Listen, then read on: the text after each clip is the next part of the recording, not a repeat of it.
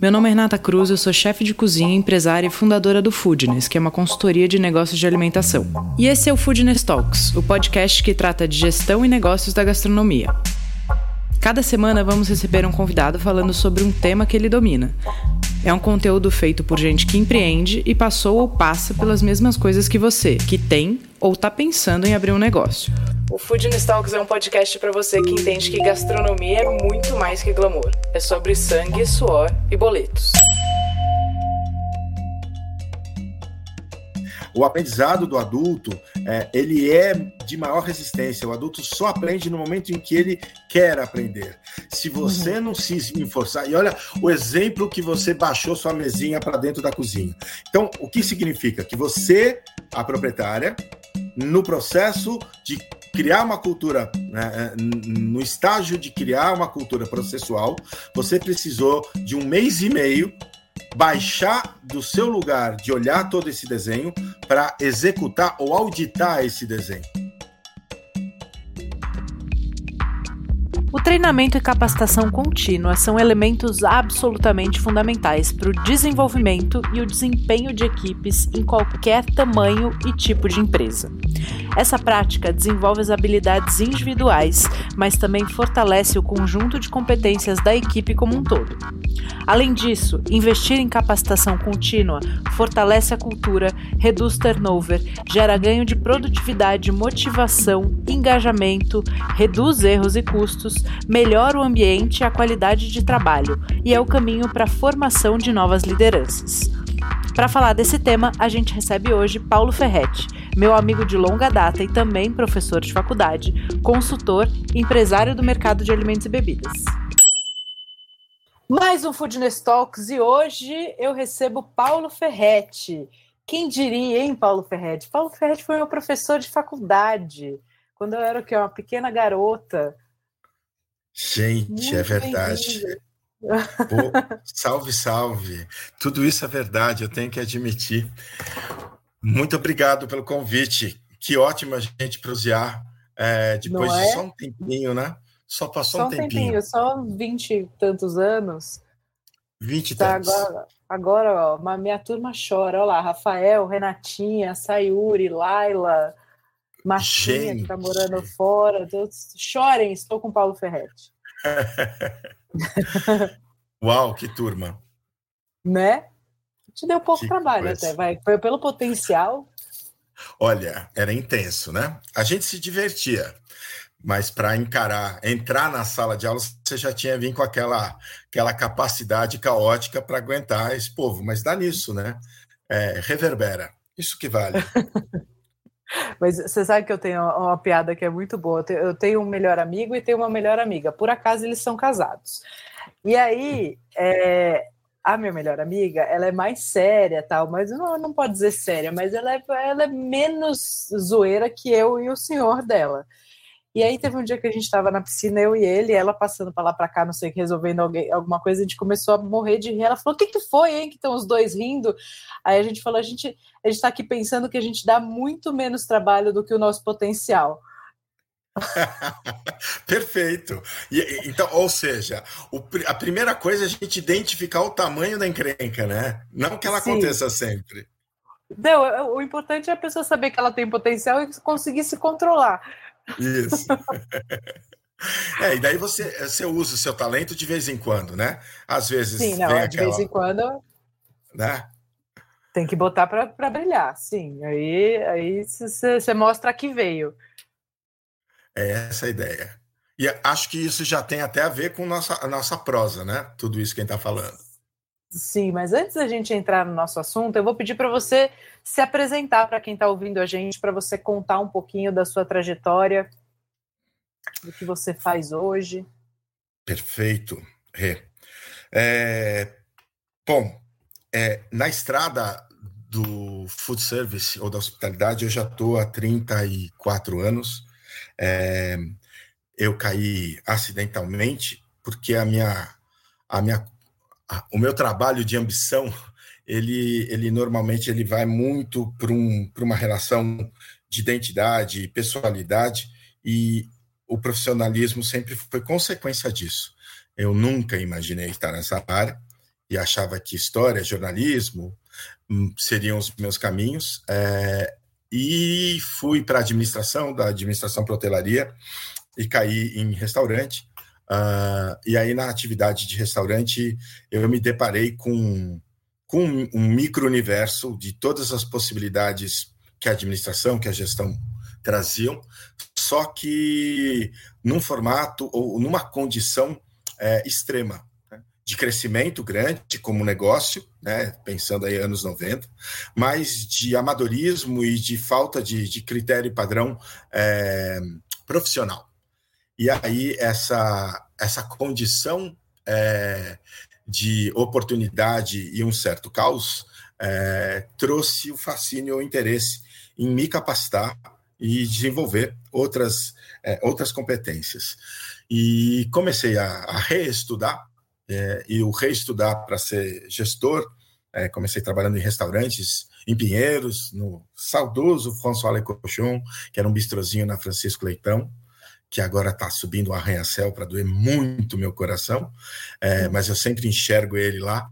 É, o François Lecochon, depois eu fui passando por alguns restaurantes, é, e foram 10, 12 anos de gestão em algumas casas, e conhecendo muita gente, é, aí a, a oportunidade de, de, conhecer consultores, é, uma época que eu conheci o Otávio Horta, o Marcelo Politi, por exemplo, e, e de lá também, a instituição de ensino, voltei, né, era cria do Senac, voltei como professor, aí, aí causa esse, essa, essa conversa toda aqui, é, ou esse encontro, e me encontrei fortemente na docência. A docência se transformou, o food service se transformou, e eu sou consultor, para dar uma, uma pulada de 20 anos aí, eu sou consultor é, na, na no recorte da, da profissionalização da base e das lideranças médias, vamos dizer, tudo que é mais tático operacional, uh, nos últimos uh, cinco anos uh, concentrado nisso. Mas até chegar aí, eu fui consultor corporativo de empresas mais, mais formais, de outros segmentos, caí dentro da grande aventura de planejar e operar a, o restaurante dos atletas na Rio 2016, junto com outro saudoso e é, professor Marcelo Trade Fonseca. É, tive meu restaurante no interior. É, e assim e assim chegamos nesse momento, né, é, passando aí pela condição de funcionário, de líder, de proprietário, de consultor. Escrevi muito também sobre gastronomia, principalmente vinho.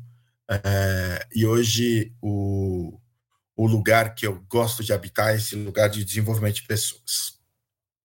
Muito bem. Então, agora sim, vamos entrar no nosso tema. Bom, vamos falar de um negócio que eu acredito muito e que você, eu sei que é um apaixonado também, que é treinamento e capacitação. É, antes até de eu fazer as perguntas, eu queria que entender assim a, a sua visão, que você desse um overview. Quando a gente fala de equipes de lideranças, é, qual é a importância, o que você vê no treinamento e capacitação dentro do nosso segmento? É, primeira coisa que eu gosto de contextualizar ou recortar é que é um segmento enorme, é, só que ele é pulverizado. E isso daqui vai é, percorrer toda a, toda a reflexão em tomada de decisão de treinamento e capacitação. Por quê?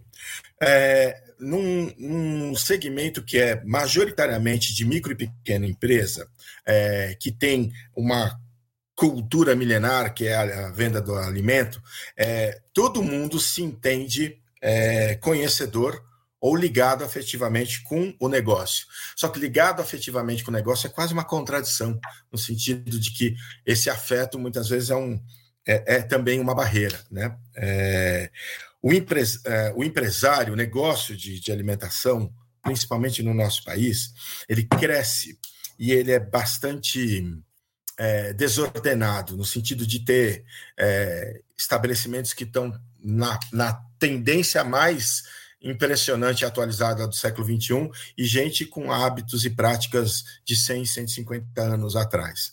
A gente convive, às vezes, na mesma rua com dois concorrentes assim. Então, esse segmento todo complexo é, e mu multifacetado, ele traz um desafio danado da gente replicar as boas práticas de treinamento e capacitação, principalmente a percepção de liderança que o corporativão grande tem por aí, né, Renato? Então, acho que aqui é, tem um desafio grande da gente conseguir fazer a tradução é, da expertise que já existe no mundo para a nossa situação. É, quando eu falo dentro de uma de uma empresa com 150 funcionários, que já tem uma cultura organizacional e processos de 3, 4, 5 anos constituído, eu consigo trazer as lideranças para um treinamento, para um kickoff de treinamento, e, e eu, eu direciono de maneira muito mais objetiva o objetivo do treinamento e eles estão aculturados a isso. Então, normalmente uhum. você já começa. Você pode ter resistências que a, que a alma humana traz, é, mas essas resistências vão ter em qualquer segmento, qualquer cultura organizacional. Quando a gente chega no nosso segmento, a tradução da capacitação ou do treinamento, ela é muito desafiadora. Porque a pessoa que está nos contratando muitas vezes, e aí eu estou pegando pelo segmento da consultoria, mas a gente pode falar, a pessoa que está, que me paga, se eu for um gerente para o meu proprietário que me paga, eu gerente para treinar, ele muitas vezes é o primeiro a resistir à cultura da, da educação. Né? Uhum. E de, de, forma inconsciente, não estou trabalhando com dolo aqui. Então, a Sim. gente tem um, um, trabalho psicológico, emocional de, de arranque, né? É, que, que me chama muito a atenção. Primeiro, esse convencimento, a energia gasta nos últimos tempos para convencer quem me contrata a não resistir à, à, construção de uma cultura profissional é muito grande. E segundo, o, a complexidade que é uh, criar método para esse lugar tão é, informal que está se transformando tão rápido que é o food service. O que são? É, qual é o perfil das lideranças? É, quantas vezes essas pessoas foram capacitadas? Qual é a formalização do, do, da educação dela? Então, é, eu não posso simplesmente descer o sarrafo lá de cima para baixo de maneira muito prepotente, ou autoral, ou acadêmica, e dizer é assim é, é, é necessário uma escuta ativa, né? O termo da, o conceito de empatia que está sendo usado excessivamente, ele serve para você identificar e entender com quem você se comunica. Então, as pessoas é, do nosso segmento tornam esse momento que a gente vive, e acho que é um momento de transição, né? toda crise tem sua oportunidade, em que métodos é, e, e, situações mais consolidadas estão se criando. É um momento muito volátil e fascinante, né? E querendo ou não, isso que você falou é muito interessante porque o lugar mais difícil para o treinamento é para as equipes e para as empresas pequenas. Né? Porque às vezes Exato. não é nem pequeno de faturamento, mas eu tenho poucos colaboradores. É, esse é o lugar mais desafiador Sim. Né, porque acaba sendo tudo muito próximo, tudo muito informal, pouco documentado, é, e os treinamentos acabam ficando em, em, segundo lugar ou em décimo lugar, se a gente quiser, Exato. por assim dizer, né? É, e eu acho que até a gente pode direcionar esse nosso papo para os micro e pequenos. Né? A gente Perfeito. fala aí entre quem tem dois a 40 funcionários. Perfeito. É, óbvio, um pouquinho mais, um pouquinho menos, mas esse pouquinho menos de dois é um. Mas é... porque quem é grande já tem essa cultura, né? E a pessoa Exato. só consegue chegar ali se tem realmente isso estruturado, tem os treinamentos, etc. Agora, quem tem menos colaboradores ou começou, né? A gente tem até o caso aqui de uma cliente super querida, começou fazendo em casa, hoje é uma empresa de quase 100 funcionários em 10 anos, então é muito rápido, né? Quase 100 Exato. funcionários, é, quatro unidades, é, e foi crescendo rápido e, e, ainda tinha essa, essa visão muito caseira mesmo da administração e da gestão das pessoas e sentiu necessidade de começar a se estruturar. É, o legal da gente bater esse papo e das pessoas que estão ouvindo a gente começarem a entender e a conseguirem aplicar é que se a gente se prepara no caminho, é muito mais fácil do que quando a gente já. Agora a água bateu na bunda, preciso fazer. Né, você perde muita gente, o turnover é caro, encontrar pessoas é difícil. É, então, vamos, vamos direcionar nosso, nosso papo para quem é menor, porque falar de treinamento para quem é grande, para quem é um grupo, para quem tem um fundo investidor por trás, acaba sendo um outro cenário. Né? Então, é, para esse cara que começou o negócio dele, é gestor, ele cuida ali da equipe. É, hoje, quais são as. Você falou de uma resistência interessante, né? Que eu acho que quem ouve a gente é, naturalmente já quebrou a primeira barreira. Pode não estar tá 100% Sim. pronto, mas já está buscando. Né? Então, esse, esse cara já, é, já tem a, a, a primeira guarda baixada. Perfeito. Mas qual, qual que é o exercício? Assim? Então, primeira coisa, por onde esse cara começa? Fala, legal, eu quero saber disso, eu quero investir nisso. Vamos pegar o restaurante como modelo, né? Da mesma forma que você trabalha o recorte é, do, do micro pequeno, eu vou trabalhar o restaurante como modelo, mas o negócio gastronômico é, é um é um organismo vivo e que tem muita influência, muita característica do proprietário. Então, eu, eu acho que o dono do restaurante, ele é tão protagonista no, no negócio que a gente precisa sempre. Eu, eu, tento entender esse cara. É o, é o primeiro cara que eu vou conversar. Porque ele, ele, ele precisa estar nesses três níveis. Ele tem que olhar para fora, é, olhar o mercado, ele tem que olhar as engrenagens do negócio dele e ele tem que suportar, dar suporte, com, conseguir manter todo esse time. É exaustivo. É Eu exaustivo. Essa, é, essa, é a primeira recomendação, né, para quem é dono de negócio nesse recorte que a gente falou, quem quer ter, é, é, é saber que o primeiro desafio é que você vai atuar fatalmente nas três cadeiras, que é o, o, o estratégico, o tático e o operacional. Né, e que você Fato. meio que se divide ali, muitas vezes você acaba sendo drenado pelo operacional, e se você deixa o tático e o estratégico de lado, você acaba né, correndo atrás do rabo. Então, acho que essa é a primeira grande dificuldade, né? Que é o, o entendimento de que horas ocupar cada cadeira. E quando o negócio está crescendo, ou quando o negócio ainda é muito pequeno, dificilmente a gente consegue ocupar uma cadeira só certo? Com certeza. É, até porque eu acredito que aqui é, a gente conversando, papeando tranquilo, é, ter uma percepção de divisão do que é tático, estratégico e operacional é muito mais fácil. Né?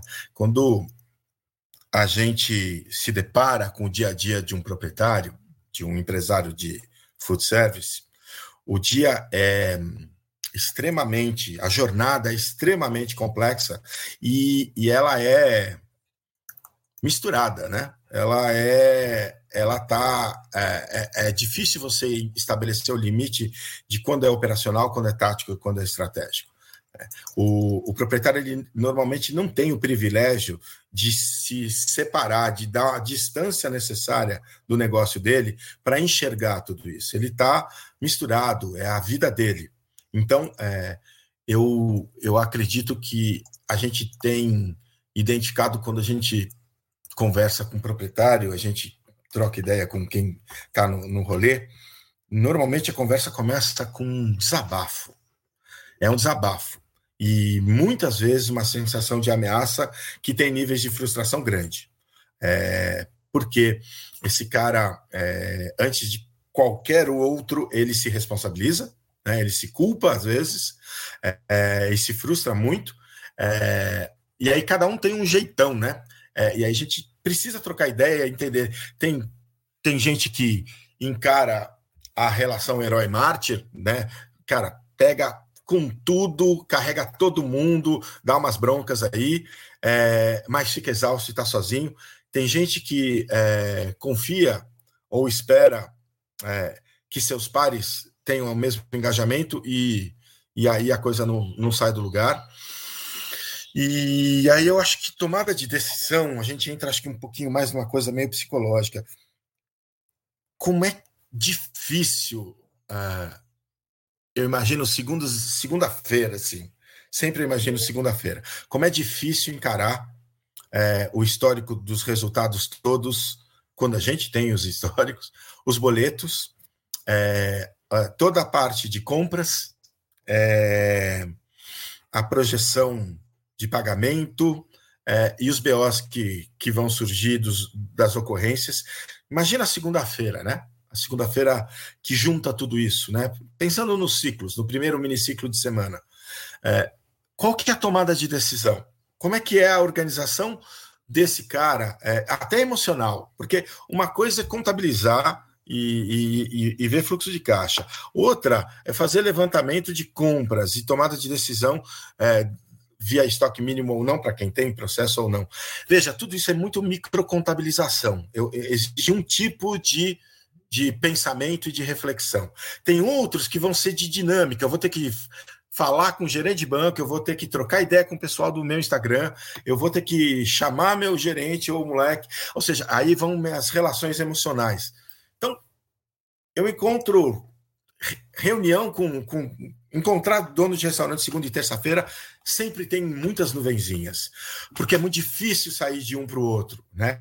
Dessa condição. E aí que eu acho que é estratégico, Sim, tático e operacional. Sangue, sangue, suor e boletos, né? Segunda-feira normalmente é o dia da gente se organizar e colocar as coisas ali no, no eixo, o que, que precisa fazer, quais são as prioridades, ver os pagamentos da semana. É o dia da, da roça mesmo, né? Toda.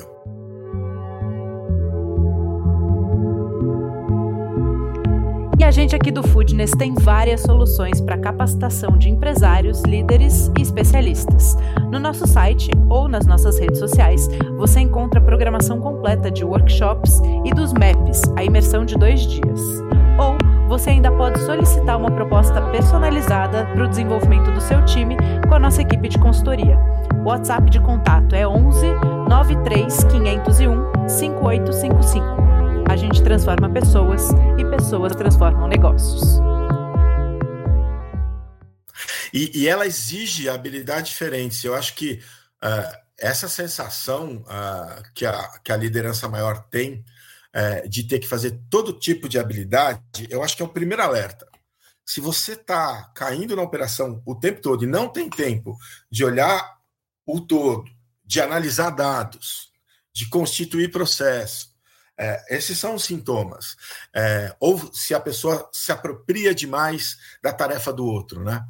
É, poxa, nós estamos conversando com esse cara. Esse cara não vai poder ter um resfriado, não vai poder ter uma ressaca, não vai poder ter nenhum nenhum nenhum BO pessoal. A exigência sobre o proprietário ela é tão grande, é, e aí eu, eu sinto as, as, as, as angústias de solidão.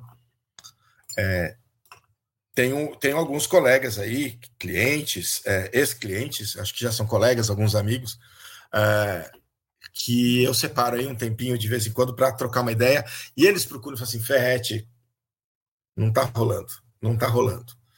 E aí é só, só ouvir o cara é, para que ele tenta organizar, para ele tentar organizar a, a matriz de prioridade dele. E aí eu sinto essa solidão do crescimento também, né? Eu acho que tem também um, um, uma curva de crescimento em que a constituição de outros pares, dos chefinhos, dos líderes, é, que vão que vão te dar fôlego. Né? Acho que aí são sintomas que a gente começa a falar: opa, como é que eu capacito, organizo e continuo gerenciando o total? Né?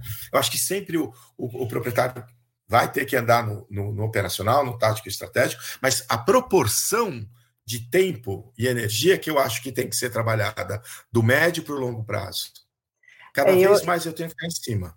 E aí, nisso que você está falando, eu já vejo três níveis de maturidade desse, desse empreendedor, desse dono de negócio. O primeiro é quando ele está exausto, mas ele ainda não assume a responsabilidade é, ou, ou não tem essa culpa, primeiro ele está jogando em cima de todo mundo. É todo mundo ruim. É o Zé, a Maria, é o fulano, ninguém faz como eu faria, se eu não fizer, ninguém resolve. Esse é o primeiro. O segundo já é o cara que começou a assumir a responsabilidade, fala, pô, que aí entra nesse lugar de culpa mesmo, né? Que eu, eu até falo que eu gostei de, de aprender a, a ter a culpa, mas no lugar da responsabilidade, mas porque naquele lugar de que se a culpa é minha, eu posso resolver. Né? Então, tipo, Opa. tipo, puta, não, não tá funcionando desse jeito. Cara, se eu sou dona do negócio, a culpa é minha, não importa quem está abaixo de mim, né? Então, eu acho que esse lugar já é o segundo lugar de maturidade. O terceiro já é o cara que está começando a falar: bom, não dá para eu fazer tudo, eu não sou bom em tudo, eu tenho que começar a montar o time aqui. Né, pode não ser um time estratégico, pode não ser um time tático, mas mesmo dentro do operacional, eu preciso ter pessoas que me complementem, que são boas no que eu não sou né? Eu não sou organizado, vou contratar uma pessoa que é super organizada para me ajudar aqui no escritório, ou mesmo que seja um chefe de cozinha que tem esse perfil para que ele consiga executar aquelas coisas que eu não sou uh, tão bom. Então, acho que já é uma terceira camada aí de nível de maturidade Perfeito. mesmo dentro da operação, né? Concordo. E acho que a quarta camada é eu constituir uma liderança e uma malha organizacional que está rodando, mas eu ainda noto que a tomada de decisão num perfil estratégico ou a, a, a permanência da cultura, ela, ela ainda é frágil. Eu tenho que entrar nela, que é o quarto ponto da, dessa maturidade. E a gente pode fazer um comparativo disso com, com idade, com vida, né? É, esse dos 20 e poucos aos 30 e poucos, a culpa é minha e eu resolvo o rolê. Aí, dos 30 e poucos para mais 30 e tantos, é, ou 40, né? É, é, um pouco de curva de vida, né? A gente já começa a falar, beleza, eu não, não sou tão jovem assim, a ponto de gastar toda a energia que eu tinha, e ao mesmo tempo eu também não sou tão jovem assim de ter a presunção de saber fazer tudo. E eu acho que é por isso que a palavra é maturidade, né? Qual é o estágio? Quanto mais é, básico o cara chega nesse cansaço, na culpa ou na, no delegar, é, quanto ele está mais básico, ele mais resistente vai ser. Mas para cada um desses momentos, eu acho que existem possibilidades, sim, é, da, do, do, do empresário fazer é, um, um, caminho mais seguro, né, ou mais consistente, né? Sempre dolorosinho mas é, dá para eu trazer mais pares aí, mais, mais conhecimento. Perfeito. E nesse lugar, desculpa, nesse lugar, dentro dessas quatro camadas, é, existe aí, falando de capacitação e treinamento, uma demanda muito importante que eu acho que começa acender uma luzinha aí quando você está saindo do primeiro indo para o segundo, mas mais forte quando você está saindo do segundo indo para o terceiro, que é eu preciso me capacitar, né? Eu preciso buscar informação. E aí vou deixar você me dizer quais são as formas, mas assim pouco importa como, né? Mas existem milhões de maneiras de se capacitar, mas aí eu, eu acho que é nesse lugar que comece a falar: bom, se eu vou construir um time, se eu preciso delegar, se eu preciso liderar, eu preciso ter ferramentas para isso. É, então, queria que você falasse um pouquinho dessa capacitação do gestor, assim, onde buscar o que fazer, por onde começar para se desenvolver enquanto líder e para que essas responsabilidades do dia a dia fiquem menos indigestas. Porque eu, eu tenho essa, essa sensação de quanto mais recurso emocional e técnico a gente tem, menos sofrimento isso traz para o dia a dia. Ótimo, Rê. Eu acho que é, é muito parecido com a jornada do herói. Normalmente você tem uma crise muito grande é, nesse segundo para o terceiro estágio. É, uhum. pra, todo mundo que eu conheço é, faz essa virada num momento de crise. Né? Nós já conversamos algumas vezes sobre isso. É, uhum. Então, eu entendo que é, essa crise é o momento em que você entende sua fragilidade e a escolha dos caminhos, como você disse, são centenas. É, o capacitar, eu acho que está fortemente ligado com o que eu descubro na minha crise. Então, é, eu volto de novo à personalidade de cada um e, e um pouco do aspecto dessa jornada também técnica, uh, ou é, técnica, de capacidade de cada um. É, o nosso segmento tem toda a variedade possível de empresário. Né? De, é, as histórias são maravilhosas, né? É gente que, que veio de baixo, gente que migrou de outras áreas, gente que herdou. Né? Então, é, não dá para dizer que é um caminho só, até porque cada um carrega a sua história. Eu acho que é, o, o ensino formal, né, que era algo que a gente via bastante, ouvia bastante até 10 anos atrás, 15 anos atrás, ele responde hoje parcialmente a isso. Eu vou fazer uma faculdade, uma especialização. Ok, pode ser. Mas é, entendendo a, a, a urgência das necessidades desse cara, a, a, curva de aprendizado dentro da educação formal ela vai ser a mais curtinha, seis meses para curso livre. Né? Enquanto que é, a, a, as mais tradicionais vão levar até quatro anos. Então, elas não se tornam atraentes no sentido de recuperar é, rápido ou de tomar rápido esse conhecimento para sair desse lugar doloroso. Acho que existe um, primeiro uma percepção das habilidades que a pessoa precisa ter é, ou que lhe faltam, né? que lhe faltam para o que precisa ter. E aí os lugares, né, que, os caminhos, eu acho que tem educação formal, é, de graduação, pós-graduação, mas eu entendo que também são as áreas de conhecimento que me chamam a atenção, e a gente vai entrar para outras formas de capacitação. É, me chama muita atenção que nesse processo de crise, tem gente que, é, se, o, se o emergencial se, se a dor maior não for financeira, vai é, buscar experiência na área. Quantas vezes eu não vejo gente pegar e fazer o rolê é, no concorrente, é, num destino específico que tem a ver, numa viagem que faça a, aquela necessidade de eu sair do meu lugar, né? É um, é um processo psicológico também. É de sair do meu lugar e ir para um, um, outro destino para me encontrar, ou para encontrar referência para mim. É, eu acho que é um tipo de investimento. E o cara faz o sabático dele de uma semana, de duas semanas, de dois meses, né? E ele retorna para continuar o caminho de conhecimento. E eu acho que isso é importante entender como start ou, ou quebra de paradigma. Acho que tem, então, um ritual da quebra que é sacar esse problema, e pode ser, por exemplo, com a, é, sair do seu dia a dia. Acho que o outro processo frequente é engraçado, né? É, eu acho que deveria acontecer mais.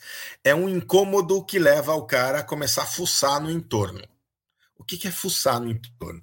Conversar com outros pares que estejam com dor. É, e a gente sabe que o, que existem também muitas resistências quanto a isso. Né? É, não é todo mundo. Você viu como, como eu comecei falando aqui que você já fez um, uma correção de rota. Eu fiquei dentro da minha caixinha de consultor no meu primeiro discurso. E aí você falou, não, vai, muda, muda a perspectiva. É, a gente tende a ser linear, né? Então tem uma coisa conservadora.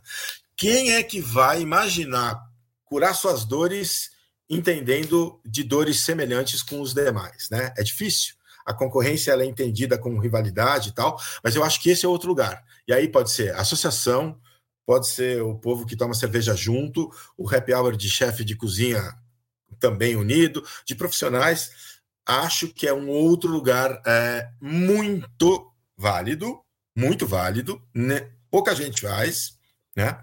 É, e normalmente é um outro lugar de insight até para se entender. Eu acho que esses dois estão nos planos de sair da inércia, de, de começar a procurar. E aí a gente pode entrar. É... Cara, eu acho que daí entra em, em conhecimento, quem é mais autodidata, de devorar, de devorar. Eu vou sair é, estudando. É, e cada um tem um jeitão. É, tem sido cada, cada vez mais frequente eu entendo que pelo menos por um estágio aí dos primeiros momentos, é, o cara que chega a, a, a, propor uma mudança no seu negócio, ele tem algum momento lá de semente que ele ficou mais para dentro, e eu acho que esse, esse estudar, e aí a questão também da gente ter é, acesso à informação hoje de, de, uma, de uma forma ampla, vertiginosa, que, que faz a gente começar a fazer a pesquisa. Quando vai para esse estudo, né, então o que, que eu fiz? Eu prospectei o entorno através de uma experiência num lugar, é, prospectei no entorno através da experiência de outros pares e eu é, fui estudar ou buscar conhecimento na biblioteca da, da nuvem, né? É, e eu acho que aí é que começa a brincadeira. O filtro seguinte desse pipeline, vamos dizer assim, aí é educação formal, definição de tema ou busca de suporte, de apoio. Né? Que aí é, é mesmo uma contratação de uma mentoria, de uma consultoria ou uma contratação de uma aí, prestação sim, de serviço, né? Perfeito, perfeito. Mas é, é, é, eu, eu, nunca acho que é o primeiro ponto, é direto para a consultoria. Eu acho que sempre tem alguma coisa no meio, né? É, tentando colocar Sim. perspectiva sobre o, é, no, no, foco no proprietário decisor, daquela dor dele, ele vai ele vai prospectar um, um lugar ideal, a conversa, desabafar com, com os pares, para se entender não tão estranho, ou ir buscar informação. Acho que é lugar, pessoas e informação, talvez. O começo desse dessa super jornada, né?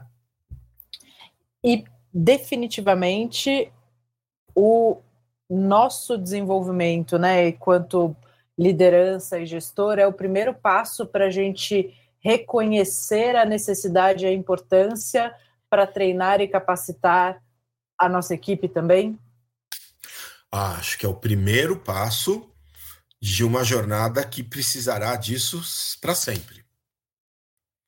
Eu acho que essa, essa coisa de liderança inspiradora, né, de referencial, o negócio, o, o pequeno e o micronegócio do food service, ele é violentamente personalista.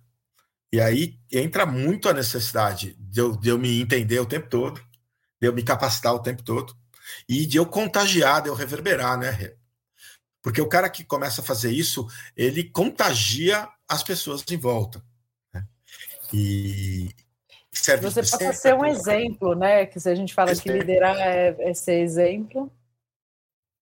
E, e, eu acho que é nisso que existe também um aspecto é, um pouquinho mais realista com isso, é, porque quando o líder maior está se capacitando, está indo buscar informação, ele admite para o grupo que ninguém é onisciente, que ninguém sabe tudo, ele uhum. próprio, e que ele precisa estar o tempo todo né, segurando o manche do avião para cima. É o tempo todo, exercício contínuo. E puta merda, que libertação você entender e assumir que a gente não sabe tudo, né? É, esse, é um, esse é um lugar que é um divisor de águas, né? Quando você senta nesse barquinho confortável, você fala, ah, que delícia. Cara, é muito legal, né? É, é, é, é, tão bom, como muda tanta coisa, muda tanta coisa no pessoal e também no, no, no coletivo do, da organização. É, as pessoas se transformam, a gente vê isso né, acontecer quando da dor, né? O exemplo que você deu das duas primeiras camadas ou dos dois primeiros estágios, a dor ela tá muito lá, ela é latente, né? Depois a dor pode até ser crônica, mas ela começa a ser pontual. É um processo libertador, mas que também tem que ser homeopático, né? Ele, ele vai precisar continuar acontecendo, é, porque as dores vão, algumas dores voltam, né? Ou aparecem outras, é, mas é um, é um grande alívio? Quando você descobre que você não é o culpado nem o responsável por tudo, né? E é um grande barato, né? E, pelo, e, e, a hora que você fala, puta, eu sou responsável por isso aqui, eu tive essa ideia, eu botei esse negócio de pé, não sei o quê, e eu posso não saber tudo. Eu acho que esse lugar é ainda mais interessante, porque a hora que você assume a responsabilidade, fala, eu não vou conseguir sozinho e eu vou errar. Sim. Né? O, o assumir que você vai errar te bota num lugar de vulnerabilidade que pode ser dolorido num primeiro momento, mas depois que você acostuma com ele, você fala, puta, que delícia né? Eu poder falar para a equipe, para a equipe, gente, errei, vamos fazer de novo, vamos fazer de outro jeito. Você sabe fazer melhor? Me ajuda. Olha só que você está trazendo, né? Essa pessoa que você encarou agora nesses segundinhos de, de fala é uma pessoa que trabalhou ego. Então vamos uhum. ter que tocar nesse assunto, ok? É, é, ele é o referencial, mas ele não é a fonte da sabedoria. E ele vai mudar, vai ter que mudar, além do ego, comunicação, que é a segunda parte que você falou. Gente, vamos lá. que dor que é isso às vezes, né? Eu nunca fiz isso com o povo, vou ter que baixar a bola. Será que é baixar a bola, né? Será que é só uma percepção de orgulho ferido? Ah, eu vou ter que baixar a bola e falar com aquele chefe de cozinha que eu achava sem noção, ou com o meu chefe de fila, que é, eu vou ter que quebrar algumas coisas, né? Esse é um período de, de, de quebra e ressignificado. Mas é, voltando à primeira palavra sua, é libertador, né? É libertador. É muito acho. libertador.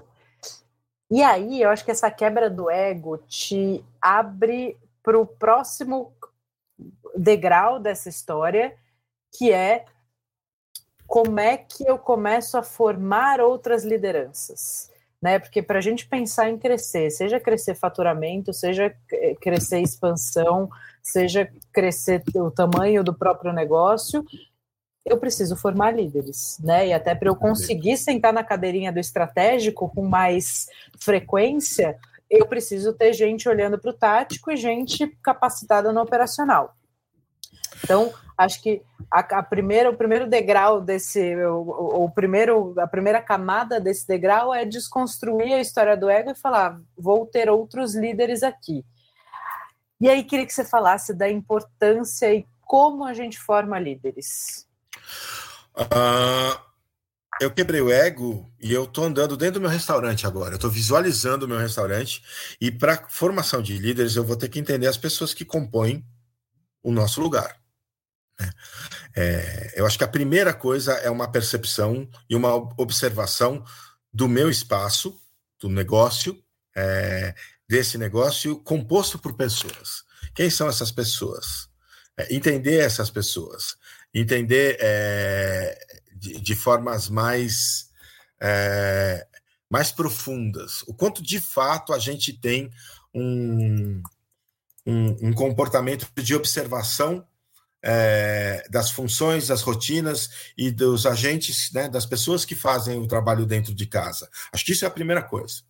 Porque aqui, nesse momento, eu vou, é, é, eu vou além da tarefa eu vou perceber que as pessoas estão se relacionando é, lá dentro e, e, talvez aí eu tenha a possibilidade de perceber potenciais é, uhum. ou de empecilhos para que é, o, o, o, caminho comece. Porque eu, eu, dono de restaurante, só vou começar a trabalhar a liderança quando eu, houver espaço para elas.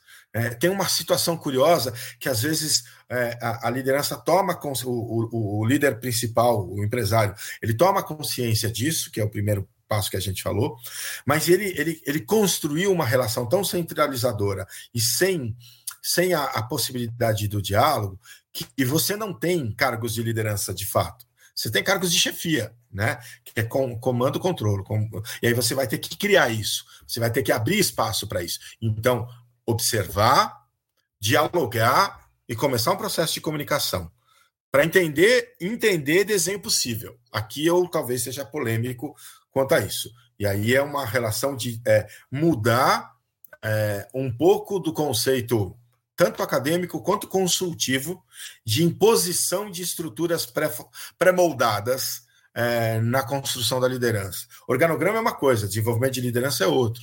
E liderança é muito mais orgânico né? Porque ele, ele vai passar por comportamental. Eu vou ter que entender a cultura existente.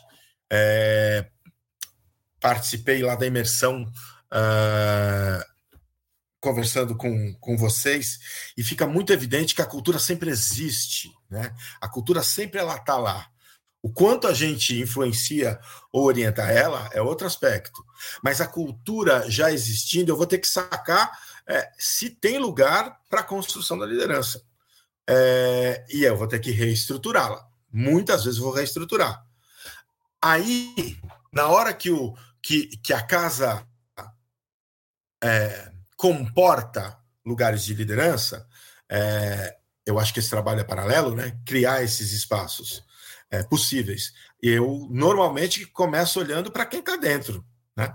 Para depois, talvez, trazer, enxertar um outro de fora. Eu acho que essa é uma relação que é também muito fascinante da nossa área, né? No momento que, que a gente, como empresário, identifica um potencial é, e começa a trabalhar e, e, desenvolve, puta, isso é tão poderoso para todo mundo, né? E não é só para quem foi promovido, né? Mas quem, quem, quem deu a oportunidade é um exercício longo.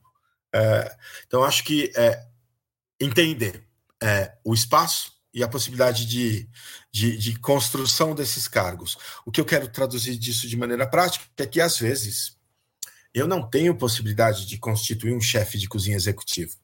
Eu tenho um cozinheiro, que é um cozinheiro líder, que ele tem a capacidade de organizar aquela equipe, mas ele não monta o cardápio e ele e, e, e as funções dentro do, do, do meu restaurante é, elas são fracionadas de uma maneira diferente, diferente da aula que eu tive na, na, na escola, na pós, diferente do, do, do, do de um cursinho que eu comprei ou de uma teoria que veio. E o que, que eu vou precisar entender?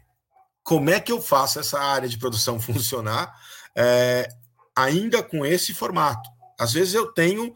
É, já conheci muito, muito lugar em que a mudança do proprietário quebrando ego permitiu um trio viratum dentro da, da cozinha. Eu tinha um cara que fazia só processo, outro que marchava e outro que construía a rotina da casa. E eles funcionaram por seis anos assim, né? É, será que eles aprenderam isso em alguma, alguma teoria? Ou foi uma percepção da necessidade das tarefas operacionais com as habilidades daquela, daquela, daquela equipe? Né? Então, eu e daquele líder também, de olhar e entender onde era a habilidade de cada um e botar essa banda para tocar junta, né? É, e acho que tem um, um, um, detalhe muito importante aí da hora da gente formar o líder e a gente como dono do negócio. Então, eu sou a liderança máxima, vou começar a formar o líder abaixo de mim.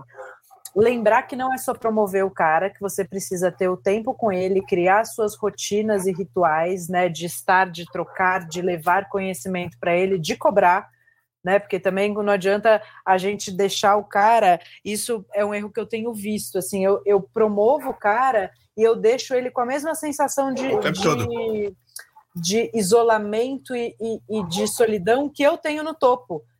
É a maior cagada que a gente pode fazer, porque esse cara, Opa. a hora que. Na primeira oportunidade, ele vai pular fora.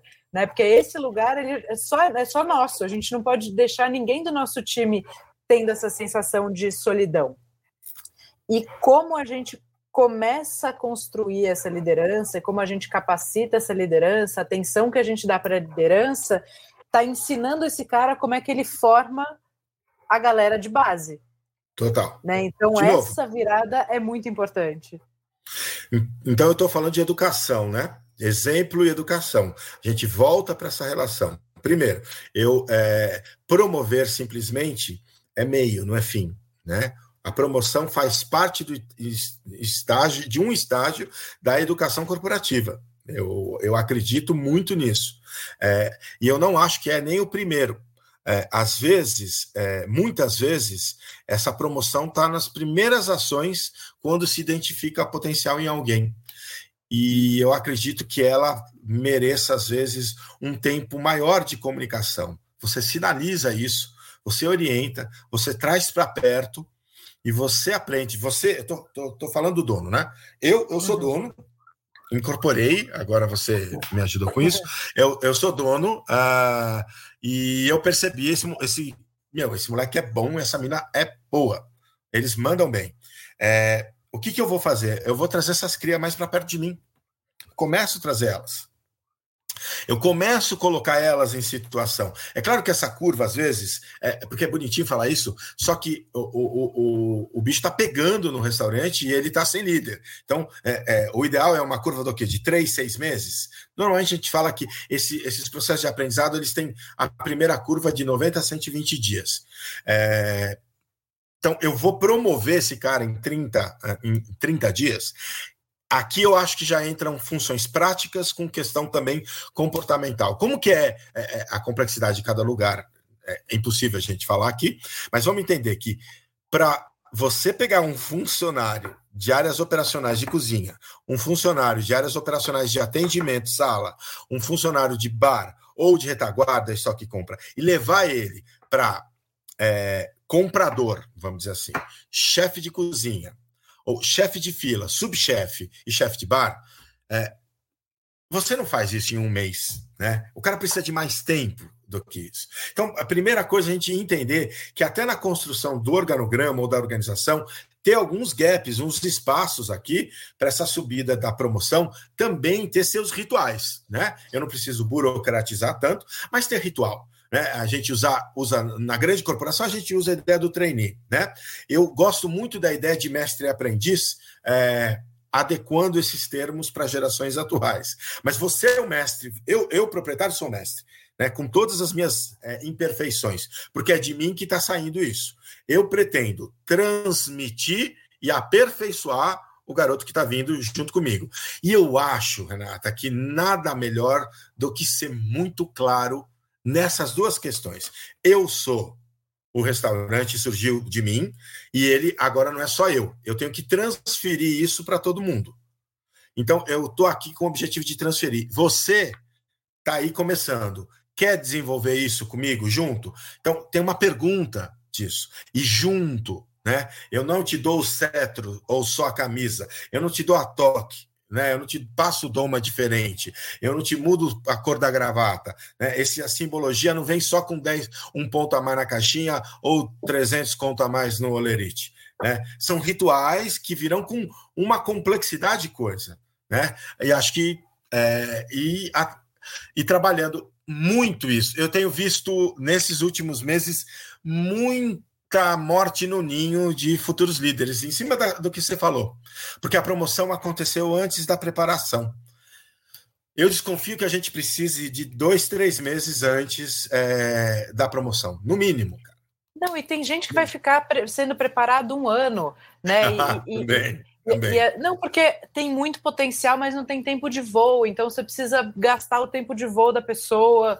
É, a equipe ganhar segurança nela é, tem, uma, tem uma consequência e uma sequência de coisas aí, né? E acho que é, é muito interessante. Você falou, o cara tá lá sem líder. Cara, eu prefiro ficar sem líder do que fazer uma promoção fora de hora.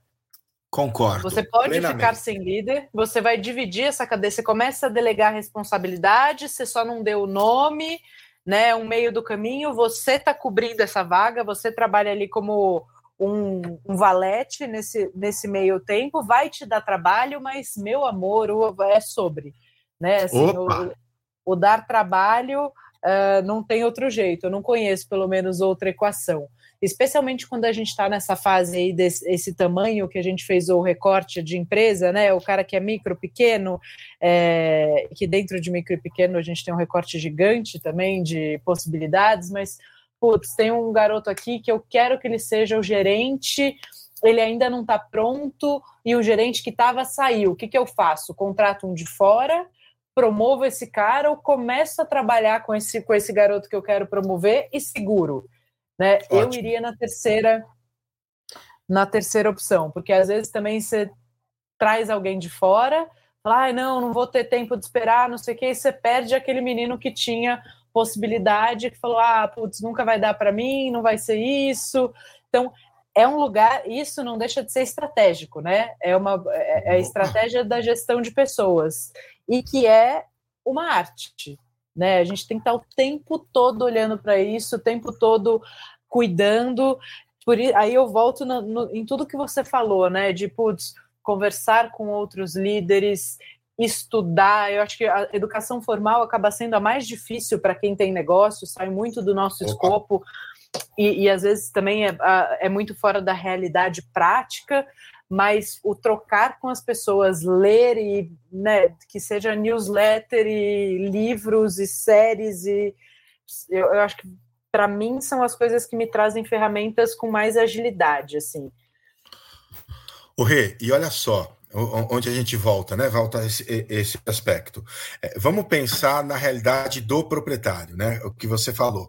É, a, a, educação formal, ah, estão fazendo apologia contra. Não, não é. É uma questão de resposta à necessidade.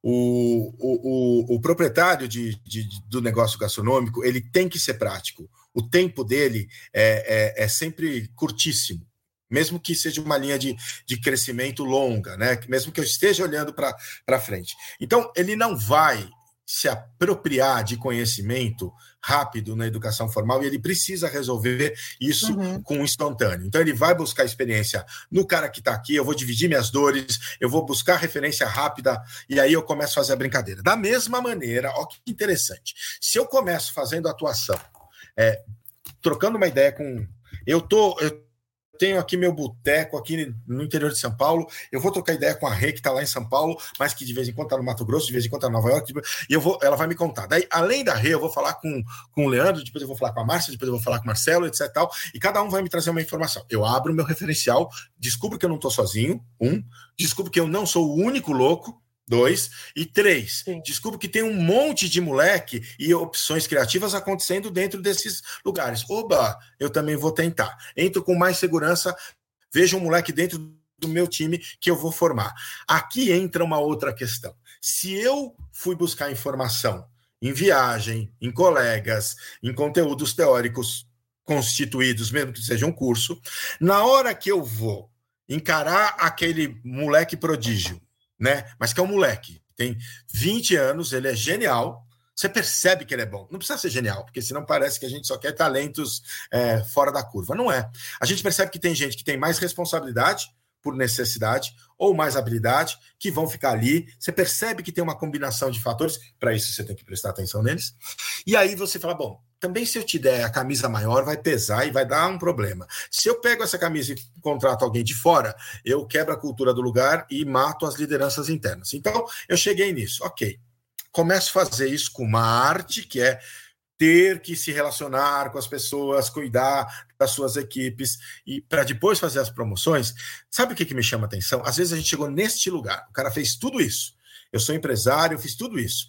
Só que daí, quando eu cheguei nesse processo, eu já identifiquei dois moleques que estão mandando bem, a gente está começando a fazer aos poucos, eu venho e enrijeço tudo com uma estrutura organizacional linda de uma rede, de uma franquia que eu pago pau, e aí eu crio o cargo, eu importo uma descrição de cargo que ninguém sabe de onde veio, ela é linda, mas ela não faz parte da minha cultura.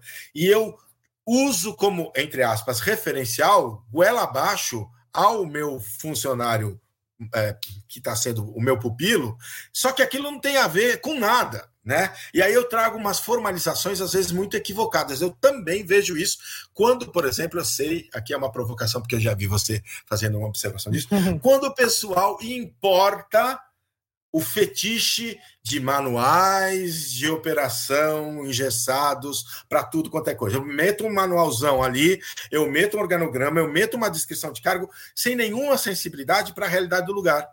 E aí eu, de novo, frustro quem? Aquele pupilo que eu estou construindo, que ele vai ter que gastar tempo em trabalhar o dia a dia dele, se entender líder e entender um processo zumbi que chegou e em, em, nome de uma burocracia que foi paga em euros, sei lá eu, né? Então aqui é uma discussão um pouquinho mais polêmica que eu também quero trazer da necessidade do proprietário ter uma percepção de que nem tudo que reluz lá fora é ouro, né?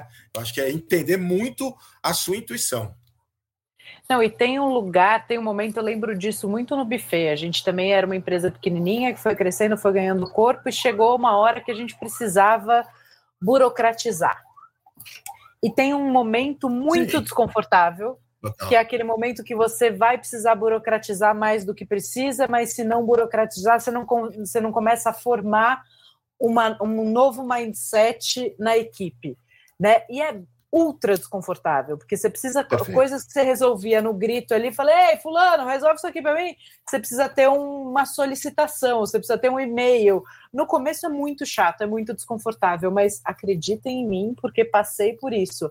Se não fizer na hora certa, depois para corrigir, bicho, você chega a ter, ter que trocar a equipe porque a equipe não se adapta a Perfeito. novas realidades depois que já aprendeu a fazer aquilo de outro jeito e de um jeito muito mais difícil, de um jeito com muito mais risco, menos padrão, etc. Então, esse lugarzinho de você começar a crescer ou ficar um pouquinho maior do que você era e trazer essas burocracias que são fundamentais para o negócio também é um lugar desconfortável, mas também faz parte da formação da liderança e do, e do desenvolvimento do gestor, né? É, putz, que legal, ó. Concordo muito, e aí eu acho que a gente está entrando no, no, na condição né, do que é treinar. Eu vou para a capacitação como um todo. A capacitação é, ela, ela acontece o tempo todo a partir da consciência do maior líder.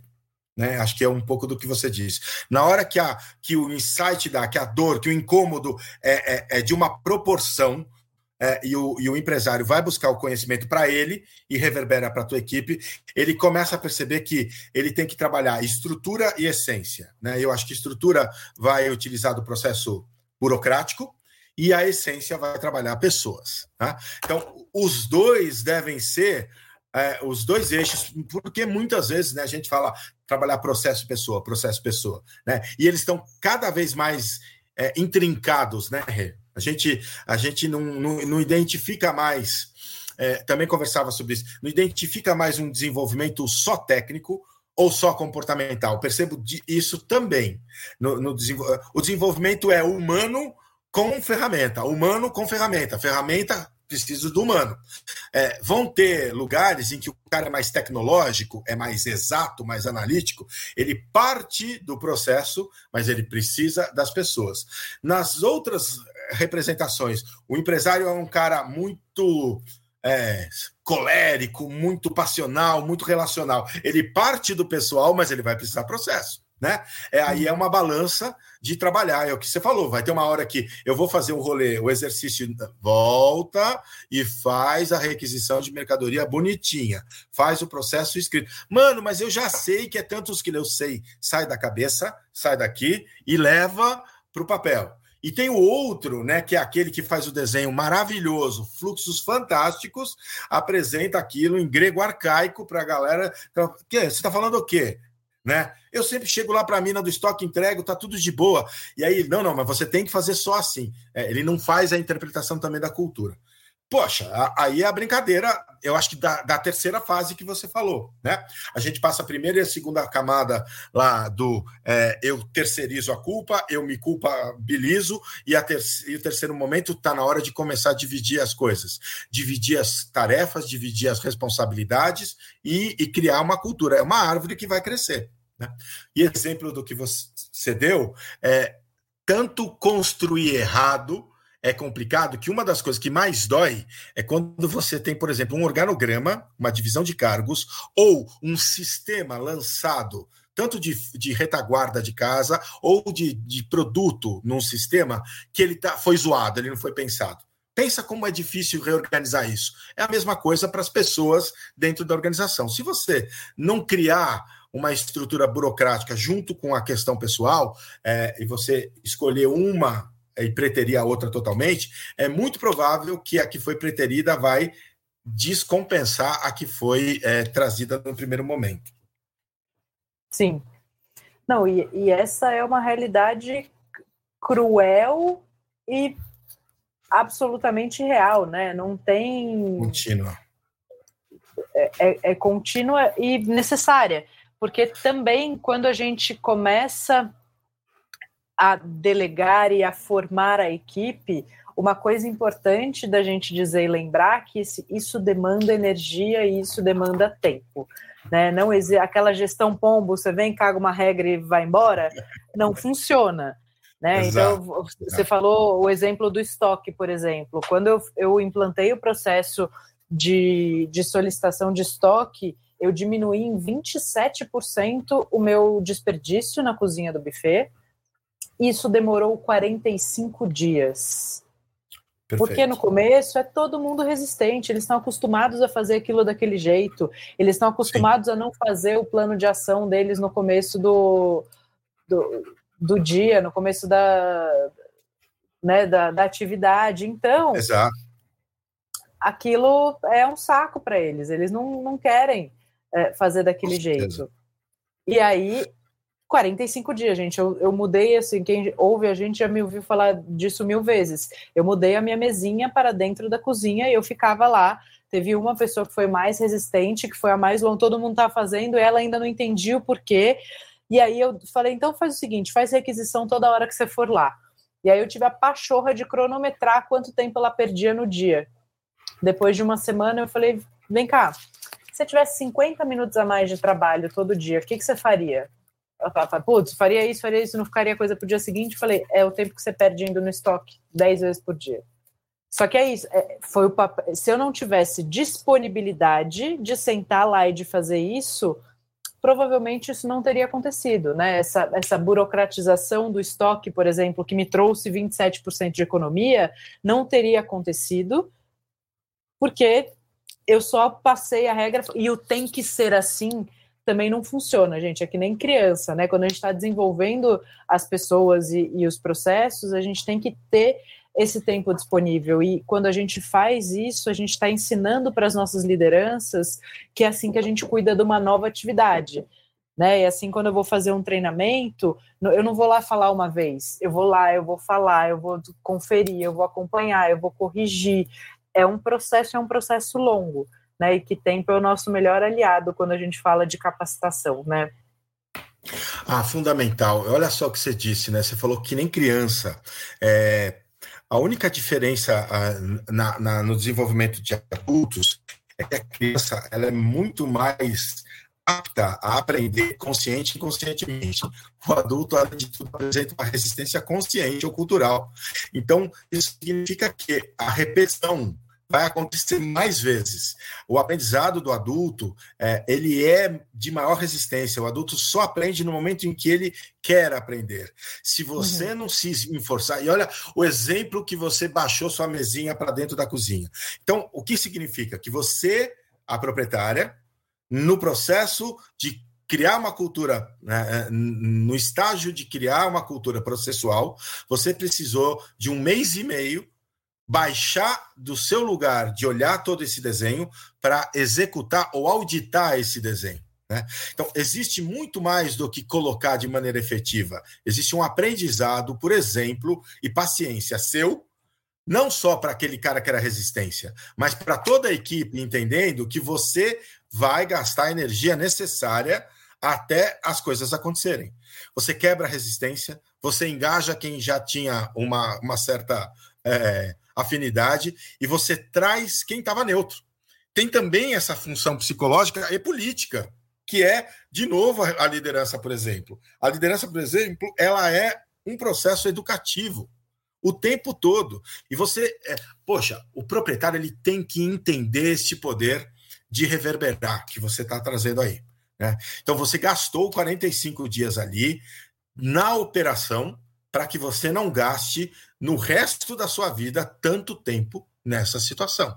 Né? Então, a gestão pombo ela é disseminada, é uma epidemia uhum. que a gente tem que a gente tem que modificar, né? Mas eu entendo que essa modificação vem na sensibilidade do, do proprietário de perceber em qual estágio esteja está, né? De, de dor, de consciência, de culpa, para começar a fazer a mudança por ele. Muito bem. Bom, tranquilamente a gente já estourou nosso tempo loucamente, a gente poderia ficar mais três dias. É, mas acho que esse foi um primeiro conteúdo relacionado a, a esse ativo tão importante, né? Que é a capacitação, que é não só o nosso desejo de evoluir, se desenvolver, mas é que é essa responsabilidade de quem é dono de negócio, de quem ocupa um cargo de liderança, que é olhar para o nosso time e fazer aqueles caras serem o melhor que eles podem ser.